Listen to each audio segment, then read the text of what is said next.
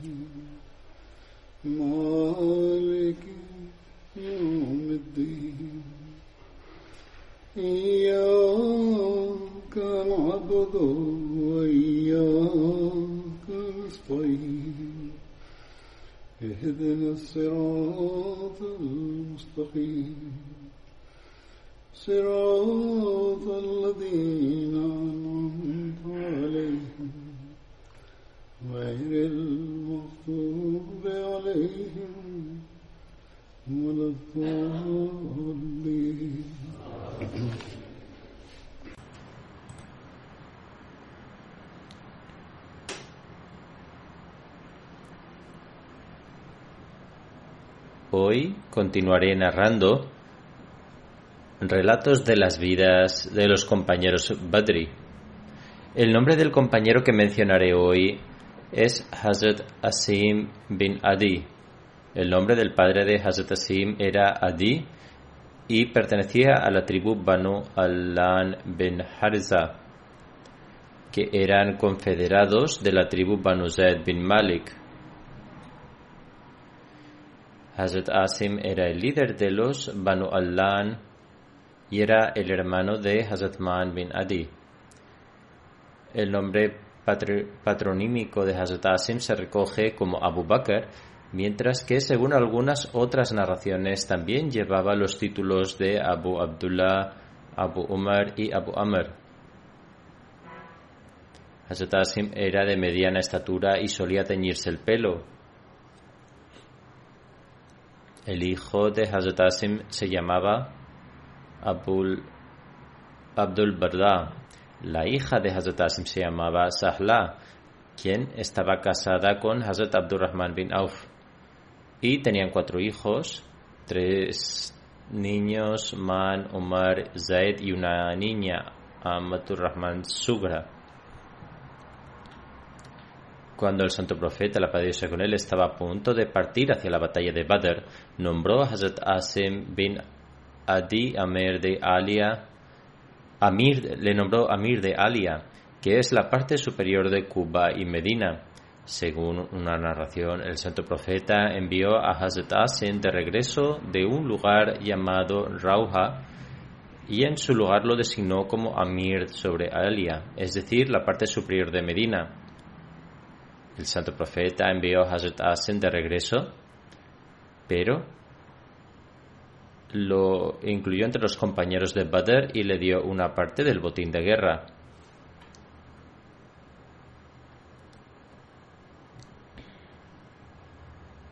En Sirat Khatam Nabiyyin por Hazrat Mirza Bashir Ahmad Sahib, los detalles de este incidente se registran de la siguiente manera. Al partir de Medina, el santo profeta designó a Abdullah bin Umm Maktum como Amir de Medina en su ausencia. Sin embargo, cuando el santo profeta llegó cerca de Rauha, que se encuentra a una distancia de 36 millas de Medina, tal vez considerando que Abdullah era un hombre ciego y las noticias de la inminente llegada del ejército de los Quraysh exigió que, en su propia ausencia, la administración de Medina permaneciera fuerte.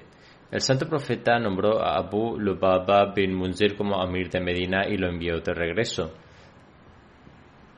se ordenó a Abdullah bin Ummi Maktum solo eh, seguiría siendo el imam Salat, mientras que Abu Lubaba supervisaría los asuntos de la administración. Asim bin Adi fue designado Amir por separado para supervisar la población adicional de Medina, es decir, Cuba. Hazrat Asim participó en todas las batallas junto al santo profeta, incluidas las batallas de Uhud y Khandak. Hazrat Asim falleció en el 45 después de la Hijra en Medina durante el gobierno de Hazrat Muawiyah. Tenía 115 años en ese momento. Según algunos, falleció a la edad de 120 años. Cuando se acercó el momento de la muerte de Hazrat Asim, los miembros de su familia comenzaron a llorar. Ante esto dijo, no lloréis, no lloréis por mí, ya que he vivido mi vida y he tenido una larga vida.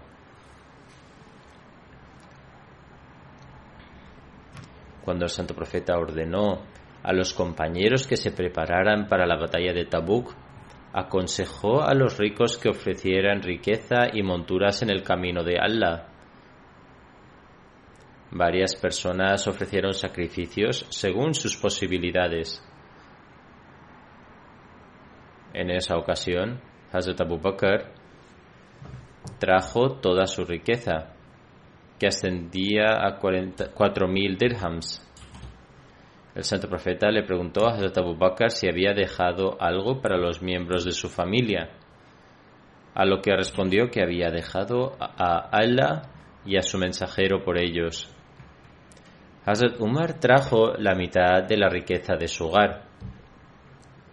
El santo profeta le preguntó a Hazrat Umar, ¿dejaste algo para tu familia también? Ante esto él respondió, dejé la mitad atrás. En esta ocasión, Hazrat Abdur, Abdurrahman bin Auf dio 100 aukia, que es una moneda. Una aukia es equivalente a 40 dirhams. El santo profeta dijo, Usman bin Affan y Abdurrahman bin Auf se encuentran entre los tesoros de Allah el exaltado en la tierra, que gastan por el agrado de Allah. Las mujeres también presentaron sus joyas en esta ocasión. En esta ocasión, Hazrat Asim bin Adi, el compañero que se menciona actualmente, presentó 70 wask de dátiles. Un wask consta de 60 sa y un sa es equivalente a dos seir y medio eh, o kilos. Por lo tanto, de acuerdo con esto, el peso total de los dátiles fue de 262 man, que es una unidad de medida.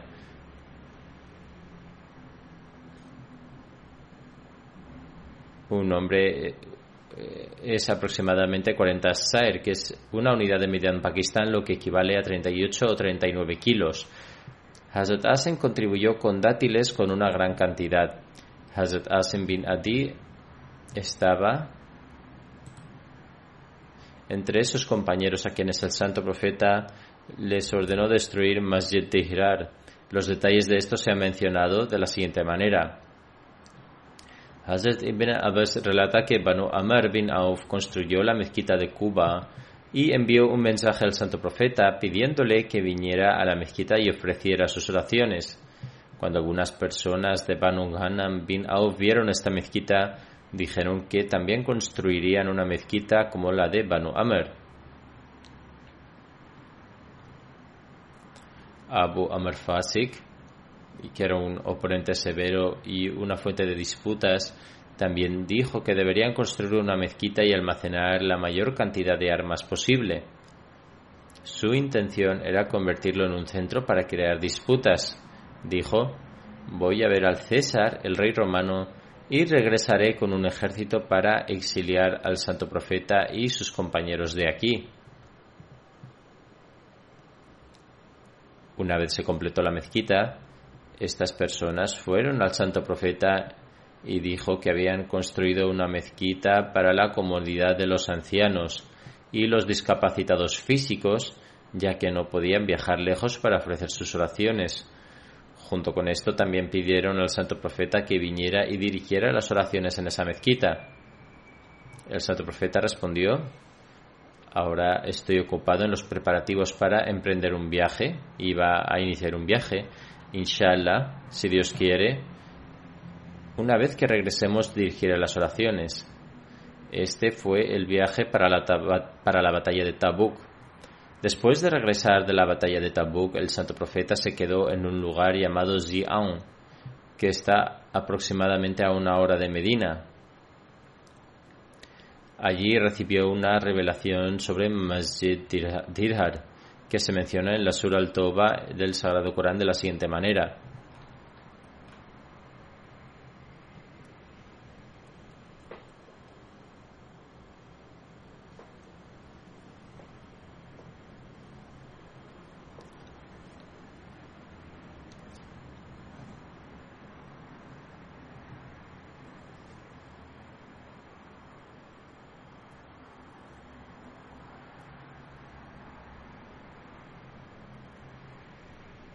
La traducción de este versículo es, y entre los hipócritas hay quienes construyeron una mezquita para perjudicar al Islam, extender la incredulidad, crear la disensión entre los creyentes y proporcionar un lugar de ocultamiento a aquellos que hicieron la guerra a Allah y a su mensajero. En verdad jurarán, solo pretendíamos el bien, pero Allah es testigo de que son realmente mentirosos. Después de esto, el santo profeta, la paz de Dios con él, llamó a Malik bin Dushjam y Man bin Adi y les ordenó destruir la mezquita Dhirar.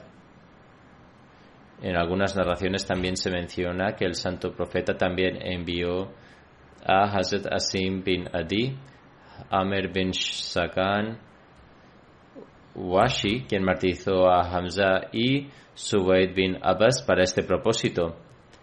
En Shar Zarkani está escrito que es posible que el santo profeta envió inicialmente a dos individuos y luego envió a otros cuatro para ayudarlos. El santo profeta les dijo que fueran a Masjid Hirar y que la destruyeran y quemaran. Dice que todos llegaron rápidamente a la tribu de Banu Salim, que era la tribu de Hazrat Malik bin Dusham. Hazrat Malik le dijo a Hazrat Man que le diera tiempo para que pudiera traer fuego de su casa. Encendió una rama seca de una palmera y la trajo de su casa. Después de esto llegaron a la mezquita Tirar entre Maghrib e Isha, la prendieron fuego y la derribaron. Anteriormente también mencioné algunos de estos incidentes en relación con Hazrat Malik bin Dukhsham. Aquellos que habían construido la mezquita estaban presentes en ese momento. Después de haber sido incendiada, huyeron. Cuando el santo profeta regresó a Medina, deseaba entregar la parcela de la mezquita a Asim bin Adi, el compañero que se menciona, para que pudiera construir su casa allí. Sin embargo, Asim bin Adi se disculpó y dijo que no aceptaba la parcela porque Allah el Exaltado ya había revelado algo en relación a ella. Es decir, Allah el Exaltado no estaba satisfecho con lo que se había edificado allí. En consecuencia, no quiso aceptarla. Así que el santo profeta se la dio a Zabid bin Akram, que no tenía un hogar. De hecho, Asim bin Adi, dado que él ya tenía un hogar y no parecía estar dispuesto, se disculpó y dijo que era mejor que se la diera a Zabid bin Akram, quien no tenía casa y podía construir una allí. De ahí que el santo profeta le diera la mezquita, es decir, la parcela de la mezquita Tirar a Zabid bin Akram.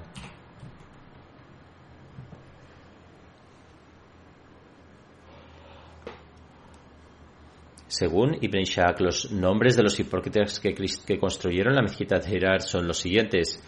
Jazam bin Khalid, Muatib bin Kushair, Abu Hubiba bin Azar, Abad bin Hunaif, Jaria bin Amir y sus dos hijos, Muyame bin Zaria y bin Jaria, Nufail bin Haris, Yahzal bin Usman Wadia, Así que estas personas estaban con Abu Amer, Abu Amer Rahib, a quien el santo profeta había etiquetado como un fasik. En una ocasión el Mesías prometido iba de viaje y cuando vio la mezquita Jamia en Delhi, que es una hermosa mezquita, dijo, la verdadera belleza de las mezquitas no está en su construcción, sino en aquellas personas que ofrecen las oraciones sinceramente. De lo contrario, dice, todas estas mezquitas permanecen desiertas. En ese momento muchas mezquitas habían sido abandonadas. La mezquita del profeta era muy pequeña. El Mesías prometido dice además, el techo de la mezquita del santo profeta estaba, de, estaba hecho de hojas de palmeras datileras. Al principio e incluso más tarde el agua de la lluvia caía desde la parte superior durante las tormentas. El espíritu de una mezquita está conectado con aquellos que ofrecen oraciones dentro de ella. Durante el tiempo del santo profeta algunas personas materialistas también construyeron una mezquita y fue demolida según instrucciones de Dios. El nombre de esta mezquita era Mezquita Dhirar, que significa mezquita que causa daño, por lo que fue demolida. Además, afirma, en lo que respecta a la construcción de las mezquitas, el mandamiento es que deben construirse con la rectitud de los corazones. Por lo tanto, esta es la verdadera esencia de las mezquitas. Hoy en día existe un grupo de musulmanes proclives a la construcción de más mezquitas y es un hecho extraño que esto haya sucedido después del advenimiento del Mesías prometido si tuvieron la oportunidad en esa época, si reunieron, el valor o si se inclinaron a adorar a Dios o para mostrar externamente la adoración. Sea cual sea el caso, todo esto tuvo lugar después de la declaración del Mesías prometido. Construyen mezquitas muy hermosas. A pesar de ello, hoy, especialmente en países como Pakistán, etc., piden que se preste más atención a poblar las mezquitas, si bien están desprovistas del taqwa. Los versículos del Sagrado Corán que recogen el mandamiento de Dios para demoler la mezquita de Hirar se continúan por otros que contienen una guía clara sobre lo que es una verdadera mezquita, aquella cuyos fundamentos se basan en las virtudes. Sin embargo, los eruditos no ahmadís entienden por virtud hablar mal hablar del Mesías prometido en sus mezquitas, usar un lenguaje grosero vulgar contra él o abusar verbalmente de la llamada. Y esto no termina aquí. A veces hay incidentes de personas que abusan verbalmente de otros por ver quién dirige las oraciones y debido a las discordias internas entre las sectas. Hoy, es, hoy en día es común que estos disturbios, abusos y caos en las mezquitas se vuelvan virales todo esto apunta hacia el hecho de que se carece de taqwa, la virtud, y no se cumplen los debidos derechos con sus mezquitas.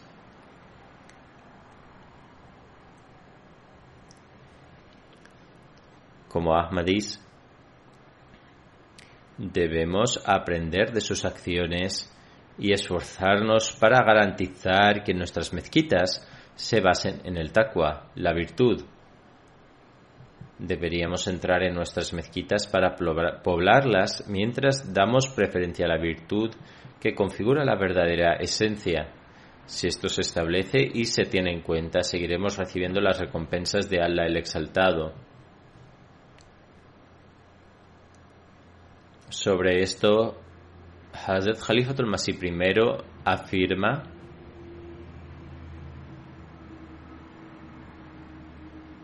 dando más explicaciones al respecto, dice, esto se refiere a Abu Amir, que era un cristiano. Uno de sus planes era que el santo profeta ofreciera oraciones en esa mezquita y de esa manera algunos musulmanes comenzarían a hacer lo mismo, causando una grieta entre ellos.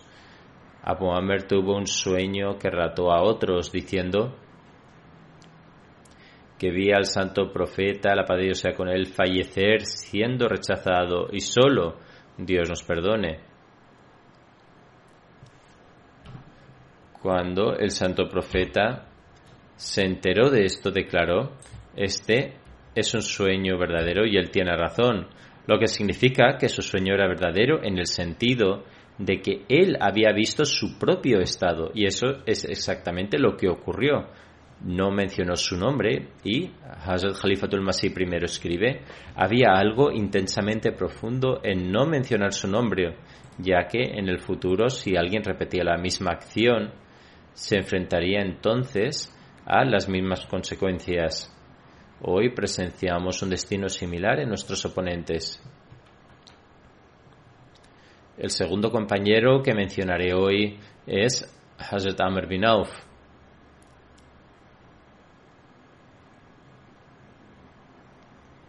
También se le recuerda como Umer. El nombre de su padre era Auf y su nombre patronímico era Abu Amr. Nació en la Meca y según Ibn Sa'd era de Yemen. Historiadores, autores y narradores de los ahadith han proporcionado diferentes puntos de vista sobre su nombre real, y hay mucha discrepancia entre las narraciones al respecto. Imam Bukhari, Ibn Ishaq, Ibn Sa'd, Alama, Ibn Abd al-Badr, Alama, Ibn Asir, Yazri, etc., todos han mencionado su nombre como Amr, mientras que Ibn Hisham, Musa bin Uqba, Abu Mashar, Muhammad Amr Waqdi, etc., han mencionado su nombre como Umar. Alama Badruddin Aini y Alama Ibn Hajar Askalani, quienes han escrito comentarios de Sayyid Bukhari, afirman que Amr bin Auf y Umer bin Auf son nombres de la misma persona.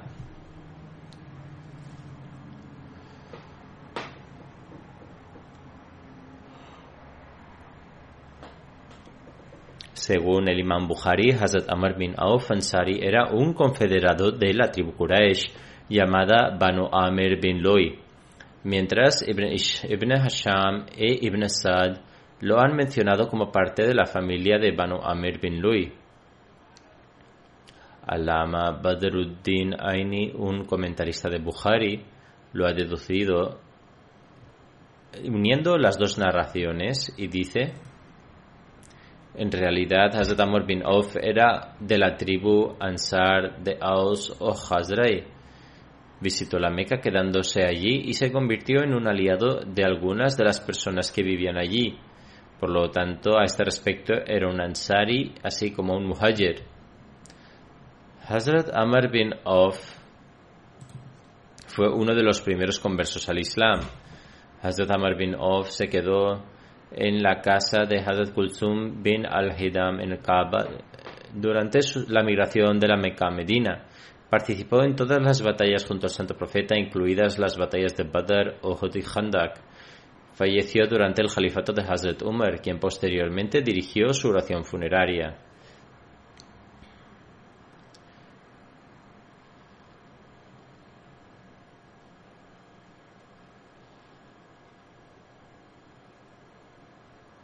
El siguiente compañero a mencionar es Hazrat Man bin Adi.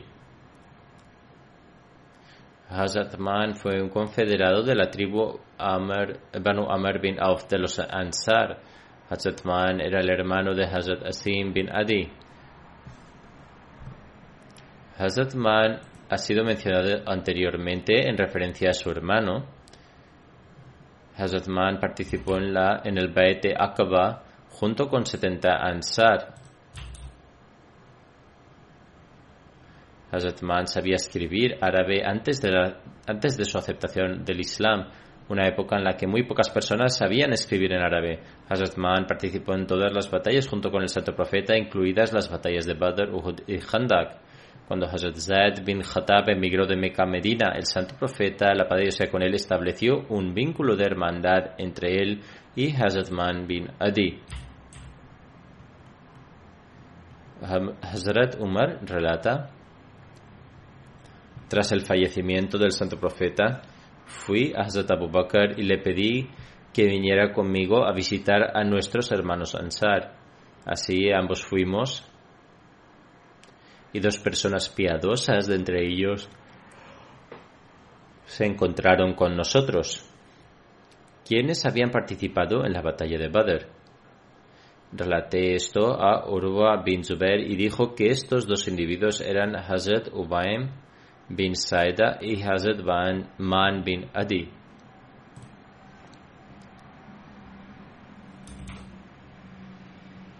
Esta narración de Hazrat Umar que acabo de citar se ha explicado con más detalle en una narración de, en Bukhari. Presentaré una parte de esta narración aquí. Hazrat Ibn Abbas relata Yo solía enseñar el Sagrado Corán a algunas personas de entre los muhajirin y uno de ellos era Abdurrahman bin Auf.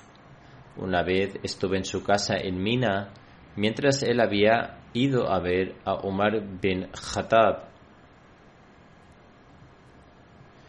Este incidente ocurrió con ocasión del último Hajj realizado por Hazrat Umar. Cuando Abdurrahman regresó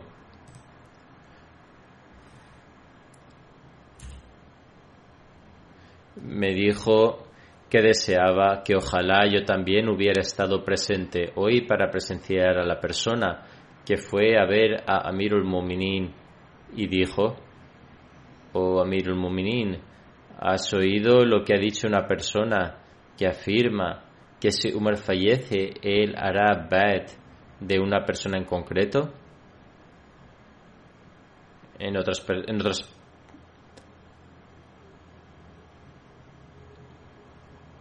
En otras palabras, esta persona declaró que durante el califato de Hazrat Umar que después de él él hará bet de un individuo determinado. También dijo que juraba por Allah que el bet de Hazrat Abu Bakr se realizó con muchas distensiones. Es decir, afirmó, afirmó que Dios nos perdone, el bet de Hazrat Abu Bakr se hizo con muchas divisiones y de hecho se le otorgó por error el estatus de Khilafat. Al escuchar esto, Hazrat Umar se molestó mucho y dijo, si Allah quiere, hoy me voy a reunir con la gente y les advertiré sobre los que buscan inmiscuirse por la fuerza en asuntos de otros. Abdurrahman declaró entonces, Oh Amirul Muminin, por favor no hagas esto, porque muchas personas ignorantes y malvadas también se han reunido aquí en el Hajj. Por lo tanto, si te diriges a la gente, estas personas también se reunirán a tu alrededor y temo que puedan distorsionar por completo lo que dices y propagar algo que no es cierto, y la gente no podrá comprender de forma correcta tu mensaje ni adherirse a él, dada la situación.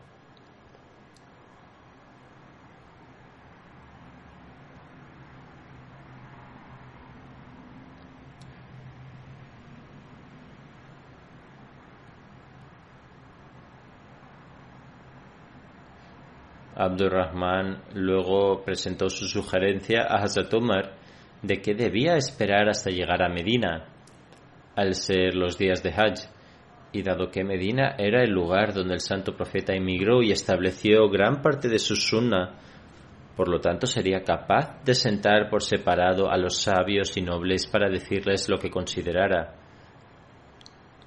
Dijo además que las personas sabias lo escucharían y actuarían en consecuencia.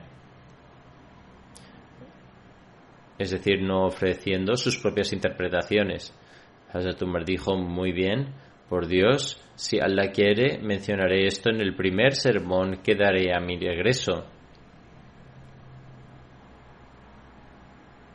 Hazrat Ibn Abbas relata además, llegamos a Medina hacia el final de Dhul Hijjah y el viernes Tan pronto como el sol se puso en el cenit, rápidamente nos dirigimos a la mezquita para la oración del viernes. Al llegar vi a bin Saed sentado cerca del púlpito y me senté a su lado. Mi rodilla estaba tocando su rodilla. Hazrat Ibn Abbas está narrando este relato en detalle aquí. Después de un rato, Hazrat Umar bin Khattab salió y cuando lo vi venir, le dije a Saed bin Zaid que hoy Hazrat Umar diría algo que nunca había dicho antes desde que fue elegido califa. Said bin Zaid, el compañero que estaba sentado a su lado, pensó que lo que le dije era muy extraño y dijo que no esperaba que Hazrat Umar dijera algo realmente novedoso. Hazrat Umar se sentó en el púlpito y cuando la persona que dio el azán terminó, se puso de pie y alabó a Allah como corresponde a su honor. Dijo entonces, voy a decir algo que se me ha ordenado decir. No sé si el momento de mi fallecimiento está cerca. Por lo tanto, cualquiera de ustedes que comprenda claramente lo que digo y lo recuerde, debe transmitir este mensaje tan lejos como un camello pueda llevarlos. En otras palabras, uno debe transmitir esto con la mayor precisión posible a los demás.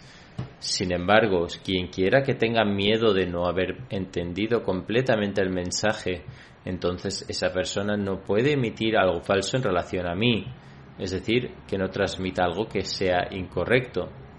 Posteriormente, Hazrat Umar declaró, Allah el Exaltado envió a Muhammad con la verdad y le reveló las leyes de la Sharia Hazrat Umar luego mencionó algunos de estos mandamientos. Este es un hadith muy largo y omitiré algunos de los detalles. Hazrat Umar luego dijo, Escuchad atentamente. El santo profeta también declaró no alabarlo excesivamente como ocurrió en el caso de Jesús, hijo de María. El santo profeta declaró que con respecto a él deberían decir que es un siervo de Allah y su mensajero. Hazrat Umar luego dijo, me han informado que hay entre vosotros alguien que dice que a Hazrat Abu Bakr se le otorgó el manto del Gelafat por pura casualidad. Hazrat Umar continuó diciendo, este individuo ha dicho también que por Dios si Umar muriera yo haría el bet de una persona determinada. Dijo, que nadie se llame al engaño en este tema. Luego refirió el tema a, la declaración a, a, la, declaración hecha en lo que respecta a Hazrat Abu. Dijo, permítanme aclarar que nadie debe pensar que Hazrat Abu Bakr fue elegido como jalifa por error debido a las distensiones internas. Escuchad atentamente. Su bed se llevó a cabo en estas condiciones, es decir, con disensiones, pero Allah el Exaltado lo protegió contra cualquier mal.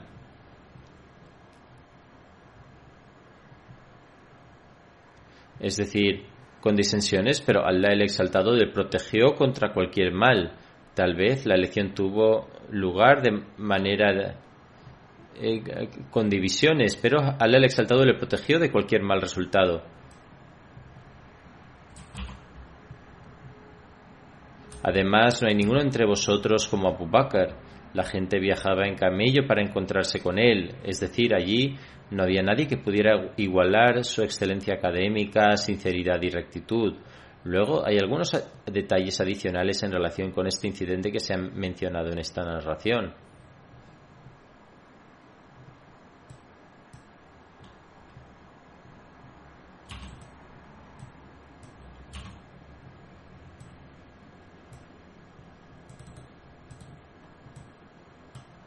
Hazrat Umar declaró, nadie debe realizar el bet de una persona que haga el bet sin haber hecho una consulta mutua entre los musulmanes.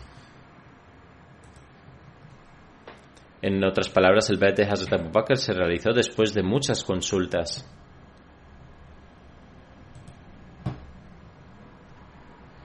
Por lo tanto, no debéis hacer el bet sin consultar entre los propios musulmanes. Además, no solo se debe hacer el bet de esa persona, sino sino que prometer vuestro bet a manos de una persona así será la causa de vuestra perdición.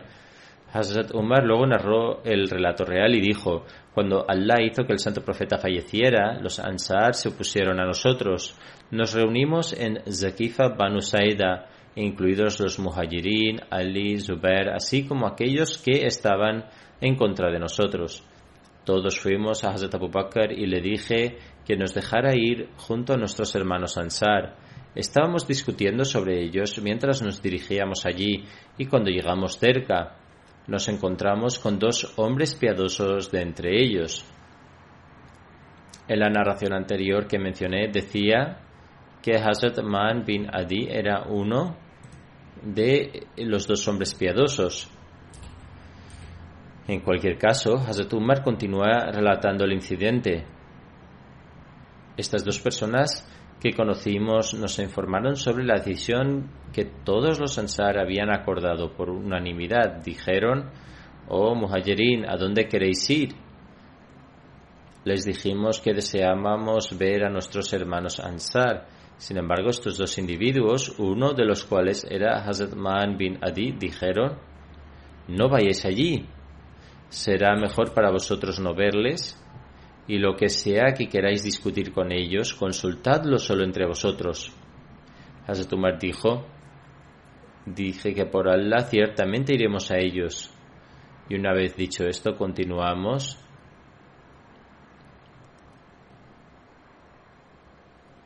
Continuamos y fuimos directamente a una de las grandes marquesinas de Banu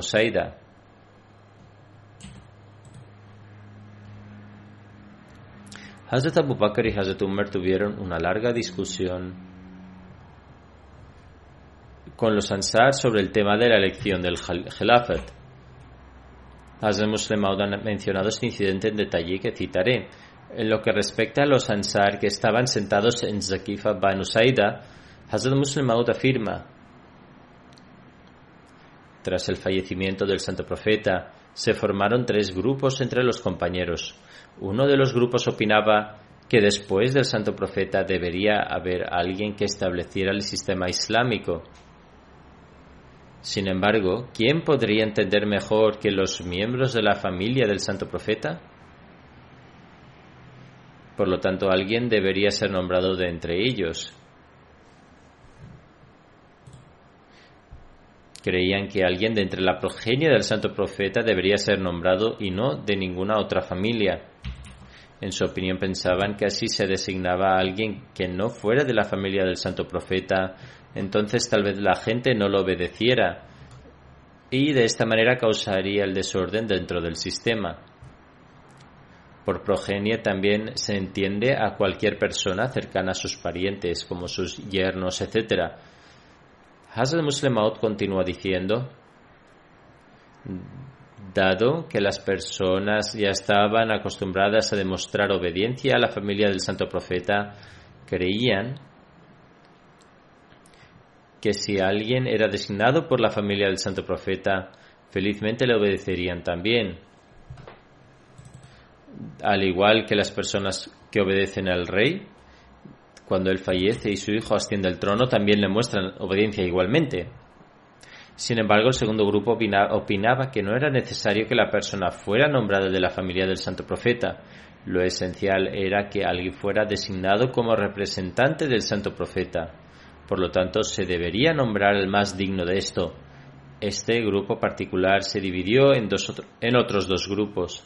Aunque ambos grupos estaban de acuerdo en el hecho de que debería haber un representante del santo profeta, sin embargo no estaban de acuerdo de a qué grupo de personas pertenecería este representante. Una de las partes creía que debería ser alguien de entre los que permanecieron en compañía del santo profeta y se beneficiaron de sus enseñanzas durante más tiempo, es decir, los muhajirin, e incluso entre, entre ellos debería ser un Quraysh, ya que todos en Arabia estarían dispuestos a escucharles. Por, otro lado, la otra parte creía que dado que el santo profeta falleció en Medina y los Ansar tenían una influencia mucho más fuerte en Medina, por lo tanto podrían cumplir este deber de manera más efectiva. En cualquier caso, los Ansar y los Muhajirin estaban de acuerdo, estaban en desacuerdo. Los Ansar pensaban que dado que el santo profeta pasó la mayor parte de su vida liderando la estructura administrativa en Medina, ya que no había una estructura administrativa en Meca, como resultado ellos entendían mejor cómo dirigir un gobierno y por lo tanto merecían los derechos del Khilafat sobre todos los demás. El segundo argumento presentado por los Ansar era que, dado que el área les pertenecía naturalmente, tendrían una influencia sobre la gente mientras que los muhajirin no podrían tener el mismo efecto sobre la gente. Es por eso que pensaron que el vicerregente del santo profeta debería proceder de los ansar en lugar de entre los muhajirin. Por contra, los muhajirin pensaban que habían pasado el mayor tiempo en compañía del santo profeta, mientras que los ansar no habían pasado tanto tiempo con él. Por lo tanto, su nivel de comprensión de la fe era mayor que el de los Ansar. Con respecto a esto, Hazrat Muslim Maud escribe, el resto de la gente todavía debatían sobre este desacuerdo sin llegar a ninguna conclusión. Cuando el grupo final de Ansar se reunió en el patio de Banu Saeda y comenzó a discutir el asunto, llegaron a la conclusión de que Saad bin Ubaida, que era uno de los líderes de la tribu Hazrai, debería convertirse en jalifa. Por lo tanto, los Ansar consultaron entre ellos diciendo, dado que la tierra y todas las propiedades nos pertenecen, por lo tanto, lo mejor para el Islam es que el Jalifa sea elegido entre nosotros. Por lo tanto, decidieron que no había nadie más digno para esta tarea que Saad bin Ubada.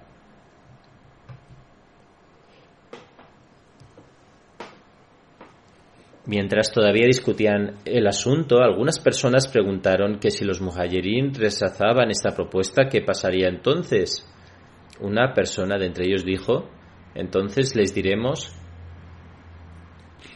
es decir, se debe elegir un líder entre nosotros y un líder entre vosotros. Como Saad era un hombre muy sabio, dijo, esta sería la primera señal de debilidad de nuestra parte la persona que deseaba nombrar como el jalifa de entre los ansar dijo, esta sería la primera señal de debilidad y el jalifa debe ser uno de entre los ansar o los muhajirin. Decir que habrá un jalifa entre nosotros y un líder entre ellos muestra que uno no ha entendido el significado del Khalifat. Esto es equivalente a causar una división dentro del Islam. Posteriormente, cuando los muhajirin se dieron cuenta de que esta discusión estaba teniendo lugar, fueron rápidamente. Hazrat Umar declara, y esto se ha mencionado anteriormente, que él junto, que él junto con Hazrat Abu Bakr y algunos muhajirin fueron allí. Creían que si el jalifa no era de entre los muhajirin, entonces los árabes no le obedecerían. Este no sería el caso solo en Medina, sino de hecho en toda Arabia. Sin lugar a dudas, los Ansar eran dominantes en Medina, sin embargo, toda Arabia reconocía la grandeza de la gente de la Meca y los tenían en alta estima. Por lo tanto, los muhajirin sabían que en ese momento, si el jalifa elegido era de entre los Ansar, entonces plantearía un problema importante para todos los árabes y podría ser que la mayoría de ellos no tuvieran éxito en esta prueba. Por lo tanto, todos los muhajirin se reunieron allí y entre ellos estaban Hazrat Abu Bakr, Hazrat Umar y Hazrat Abu Ubaida. Hazrat Umar dice, había preparado un discurso poderoso y era mi intención pronunciarlo. Posteriormente los Ansar entenderían mis argumentos y se verían obligados a elegir un jalifa de entre los muhajirin en lugar de entre los Ansar. Sin embargo, cuando llegamos allí, Hazrat Abu Bakr se levantó para dirigirse a ellos. Pensé para mí mismo, ¿qué dirá? Por Dios, Hazrat Abu Bakr mencionó todo lo que había pensado decir. De hecho, incluso presentó más argumentos. Fue en ese momento que me di cuenta de que nunca podría compararme con Hazrat Abu Bakr. Por lo tanto, los muhajirin declararon que, dada la situación, era vital que el jalifa fuera de entre los Quraysh y también presentaron el hadith del santo profeta, es decir, que sus líderes deberían ser entre, de entre los Quraysh. También mencionó el hecho de que los muhajirin aceptaron primero el Islam y mencionaron muchos de los sacrificios que emprendieron por la fe. Habab bin Munzir Khazraji se opuso a esto y dijo, no aceptamos que el Jalifa sea un muhajirin, pero si no estáis de acuerdo con esto e insistís sobre ello, entonces no hay otra opción que elegir un líder de entre nosotros y, y que vosotros elijáis un líder de entre vosotros. Un jalifa sería de entre nosotros y un jalifa sería de vosotros, y de esta manera podremos resolver el problema. Hazrat Umar dijo, reflexiona nuevamente sobre lo que estás diciendo. ¿No sabes que el santo profeta dijo que no está permitido tener dos líderes nombrados a la vez? Hazrat Muslim Maud escribe, de los ahadith parece que el santo profeta había hecho interpretaciones relacionadas con la institución del Khilafat. Sin embargo, durante la vida del santo profeta los compañeros no se dieron cuenta de ello. La razón de esto es la sabiduría divina que Hazrat Muslim Maud mencionó en el preludio de este incidente. No obstante, Hazrat Umar dijo que la exigencia de que hubiera un líder elegido entre los Ansar y otro para ser elegido entre los muhajirin era irracional e ilegal desde la perspectiva de la Sharia islámica. ¿Cómo se eligió entonces a Hazrat Abu Bakr? Después de una breve discusión, Hazrat Ubaida se puso de pie y recordó a los Ansar que fueron las primeras personas en aceptar el Islam fuera de la Meca, y ahora después del fallecimiento del santo profeta no deberían ser las primeras personas en hacer cambios en la religión. Se dice que esto tuvo un impacto tan profundo en la gente que Bashir bin Sad Khazraji se puso de pie y se dirigió a su tribu diciendo, están diciendo la verdad. Cuando nos comprometimos a apoyar y ayudar al santo profeta, no fue por ningún beneficio material, ni lo seguimos para que pudiéramos obtener el gobierno después de él. Por el contrario, lo seguimos por el bien de Allah el Exaltado. Por lo tanto, no se trata de quién tiene el derecho de ser jalifa o líder, sino de qué exige el Islam. Por lo tanto, el jalifa debería ser de entre los muhajirin, porque han pasado mucho tiempo en compañía del santo profeta. Hubo más discusión sobre esto por un corto tiempo, y después de aproximadamente 30 a 45 minutos la opinión de la gente cambió lentamente y aceptaron que el Jalifa debería ser de entre los muhajirin. Hazrat Abu Bakr sugirió los nombres de Hazrat Umar, y Hazrat Ubaida para ser Jalifa. El propio Hazrat Abu Bakr sugirió los dos nombres. Deberían realizar las manos, el bet a las manos de Hazrat Umar o Hazrat Ubaida. Sin embargo, ambos se negaron y dijeron que realizaran el bet a manos de aquel a quien el santo profeta designó como imam durante sus días de enfermedad y el mejor de entre todos los muhajirin. En relación a cómo Hazrat Abu Bakr presentó los nombres de Hazrat Umar y Hazrat Abu Ubaida para ser jalifa, Hazrat Umar narra el mismo que había una secuencia excelente en el sermón pronunciado por Hazrat Abu Bakr. Dice que todos en su discurso era impresionante y no estaba en desacuerdo con nada, salvo que Hazrat Abu Bakr presentó su nombre y el de Hazrat, Abu Ubaida para ser jalifa. Hazrat Umar dice, Juro por Dios que cuando Hazrat Abu Bakr presentó mi nombre me hubiera agradado más morir decapitado que convertirme líder de un grupo en el que Hazrat Abu Bakr estuviera presente, queriendo decir que la posición que Hazrat Abu Bakr era era eh, eh, era tal que no era posible para él ser elegido jalifa mientras Hazrat Abu Bakr estuviera presente, pero salvo ese punto, el resto de su discurso era adecuado. A continuación, Hazrat Muslim dice, Hazrat Umar dijo entonces que jurarían lealtad al mejor de entre los muhajirin.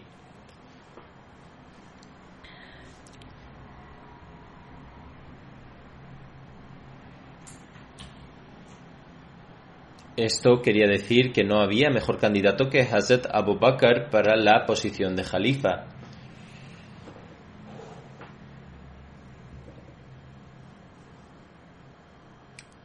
Así todo el mundo comenzó a jurar lealtad a Hazrat Abu Bakr, siendo el primero en hacerlo Hazrat Umar, seguido de Hazrat Abu Ubada y luego Bashir bin Sad Khazrai, seguido de las tribus de Aus y Khazrai en ese momento se creó un ambiente con tanta pasión que gente como Saad, que estaba enfermo en ese momento y no podía levantarse, gateó para jurar, para jurar lealtad. En, unos pocos instantes, a excepción de Saad y Hazrat Ali, todo el mundo juró lealtad, e incluso el hijo de Saad. Hazrat Ali juró lealtad tras unos días. Según algunas narraciones, juró lealtad tras tres días, mientras que según otras narraciones se dice que lo hizo tras seis meses. En las narraciones donde se menciona que Hazrat Ali juró lealtad tras seis meses, también se dice que no pudo hacerlo, puesto que estaba cuidando de Hazrat Fátima, quien estaba enferma por aquel entonces. Cuando Hazrat Ali fue a jurar su lealtad, también ofreció una disculpa de que debido a la enfermedad de Hazrat Fátima no fue capaz de jurar lealtad antes. Así todo el mundo juró lealtad a Hazrat Abu Bakr. Hazrat Urva bin Zubair narra que cuando falleció el santo profeta, la gente estaba en un estado emocional en el que decían que ojalá hubieran fallecido antes que el santo profeta y que temían por las discrepancias tras su fallecimiento. Hazrat Man, el compañero del que se está hablando, dijo, por Dios juro que nunca deseé esto. La gente en general deseaban haber fallecido antes que el santo profeta, pero Hazrat Man dijo que él no deseaba esto y dijo, yo no deseo morir antes que el santo profeta porque deseo profesar creencia en el santo profeta tras su fallecimiento, de igual manera que lo hice durante su vida. Tal y como acepté al santo profeta como un profeta, deseo profesar la creencia por un sistema profetizado por él y que aparecería tras su fallecimiento, es decir, el proteger el Rashta que ha aparecido ahora y protegerme a mí mismo de caer en la trampa establecida por los hipócritas y aquellos que abandonaron el Islam por debilidad. Este es el nivel que todo Ahmadi debería inculcar en sí mismo. De acuerdo con una narración, Hazrat Man estaba con Hazrat Khalid bin Walid en el ejército que fue enviado para reprimir el ataque de aquellos que abandonaron el Islam tras el fallecimiento del santo profeta.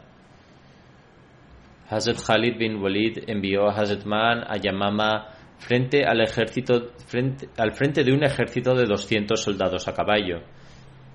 El santo profeta, la paz de Dios sea con él, estableció un lazo de hermandad entre Hazrat Man y Hazrat Zaid bin Khattab. Ambos compañeros fueron mártires en la batalla de Yamama en el año 12 tras la Hijra, durante el califato de Hazrat Abu Bakr.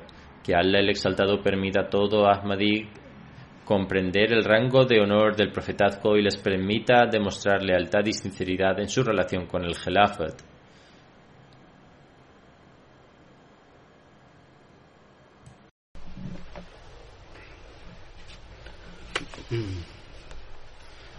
الحمد لله الحمد لله نحمده ونستعينه ونستغفره ونؤمن به ونتوكل عليه ونعوذ بالله من شرور أنفسنا ومن سيئات أعمالنا. من يهده الله فلا مضل له ومن يضلل فلا هادي له. ونشهد أن لا إله إلا الله ونشهد أن محمدا عبده ورسوله. عباد الله رحمكم الله. إن الله يأمر بالعدل واللسان وإيتاء ذي القربى وينهى عن الفحشاء والمنكر والبغي يعظكم لعلكم تذكرون واذكروا الله يذكركم وادعوه يستجب لكم ولذكر الله أكبر